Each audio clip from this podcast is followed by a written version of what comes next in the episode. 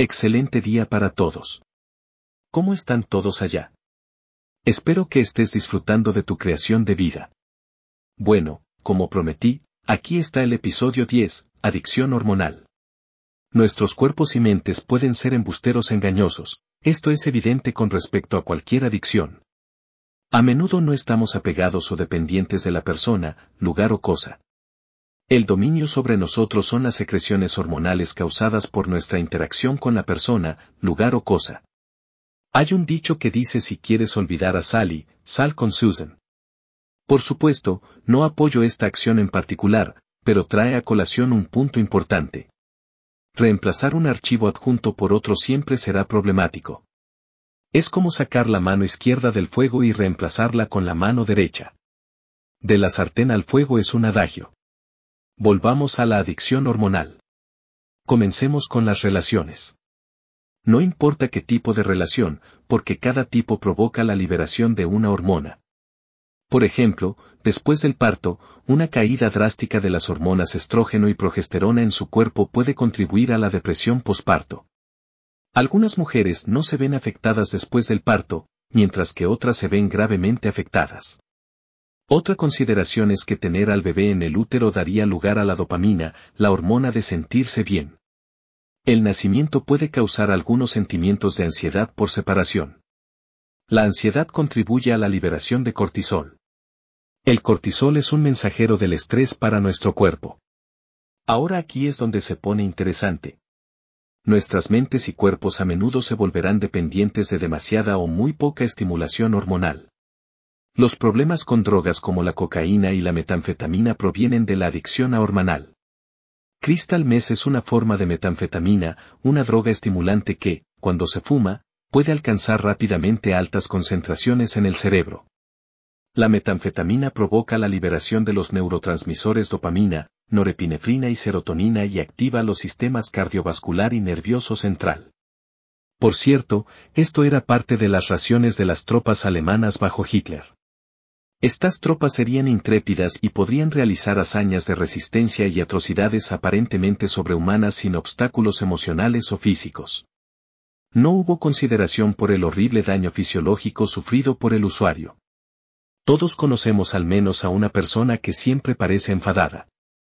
Sea cual sea la situación, la ira y, a veces, la violencia son la respuesta a todo. Y si el caso no respalda tal acción, pensarán y hablarán con frenesí, por lo que tendrán una excusa para estar molestos. La ira hace que las glándulas suprarrenales inunden el cuerpo con hormonas del estrés como la adrenalina y el cortisol. La ira alimenta la adicción a la adrenalina y al cortisol. Estoy seguro de que todos hemos escuchado el término adicto a la adrenalina. Cuando te enojas, los músculos de tu cuerpo se tensan. Dentro de tu cerebro, se liberan neurotransmisores químicos conocidos como catecolaminas, lo que te hace sentir una explosión de energía que puede durar varios minutos. Este estallido de energía es la fuente del deseo colérico común de emprender una acción protectora o física inmediata. Sin embargo, hay otra cara de esta moneda en particular. Nosotros o conocemos a otros que nos preocupamos por todo. Y nuevamente, si no hay nada en el presente inmediato, entonces el pasado o el futuro se convierte en el foco, incluso si ninguno existe en el presente. El miedo, la excitación y la ansiedad son otras emociones que desencadenan las secreciones de adrenalina y cortisol. Por supuesto, la adicción a las hormonas es un empleador que ofrece igualdad de oportunidades.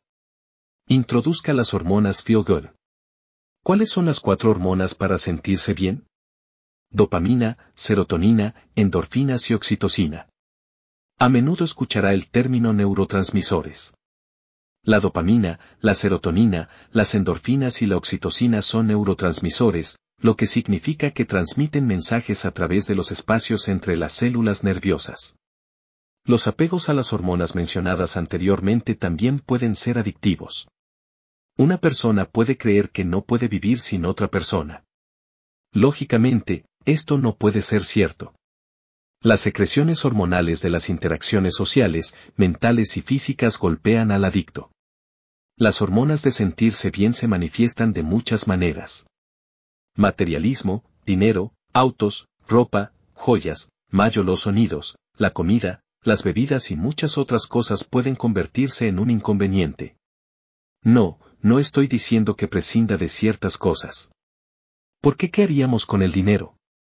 No seré como una estación de noticias sensacionalistas o un alarmista negativo. Quiero que sepas. Pero también estoy aquí para ayudar.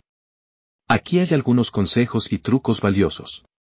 Por supuesto, no intentaremos reinventar la rueda ni intentar retroceder el río de millones de años de evolución. Te obsequiaré con un bote, un remo y un chaleco salvavidas. Por supuesto, tendremos que revisar nuestro estado de ánimo. No tendremos que ir más allá del camino fácil, así que no se asuste. Tómese el tiempo para mirar la belleza simple de la vida. Contempla una puesta de sol, la sonrisa de tu hijo y el olor de tu plato favorito.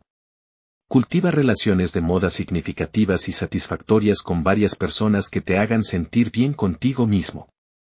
Si te separas de alguien, estarás menos inclinado a aventurarte en las profundidades. Si aprendes a apreciar las maravillosas cosas gratis de la vida, no te volverás adicto a las cosas materiales porque ya te sientes bien sin ellas. Somos una maravilla increíble. Estamos asombrados y cautivados por los dispositivos fabricados sin reconocer que nuestros cuerpos son las máquinas más asombrosas conocidas por el hombre. Hay maravillas tecnológicas orgánicas a nuestro alrededor. Tómate un tiempo contigo mismo. Aprende a estar contento con tu propio negocio. Estar tranquilo y callado. Date tiempo para respirar. Libérese periódicamente de la esclavitud de las pantallas. Pasea por el parque y disfruta de la fascinación de una existencia orgánica. O quédese afuera y observe el cielo de día o de noche. Y antes de que te des cuenta, tus hormonas serán las amigas para las que fueron diseñadas. Y no los enemigos que les hicimos. Espero que hayas disfrutado nuestro tiempo juntos tanto como yo. Te deseo lo mejor en todo lo que hagas. Puede que nunca te encuentre cara a cara, pero deseo sinceramente que tengas una vida placentera y satisfactoria. Así que mis amigos, hasta la próxima. Si decide volver a unirse a mí, exploraremos la autoestima y los pros y los contras de muy poco y demasiado. Y como siempre, no olvides amarte a ti mismo. No estás solo. Eres relevante y digno. ¿Qué hay de eso?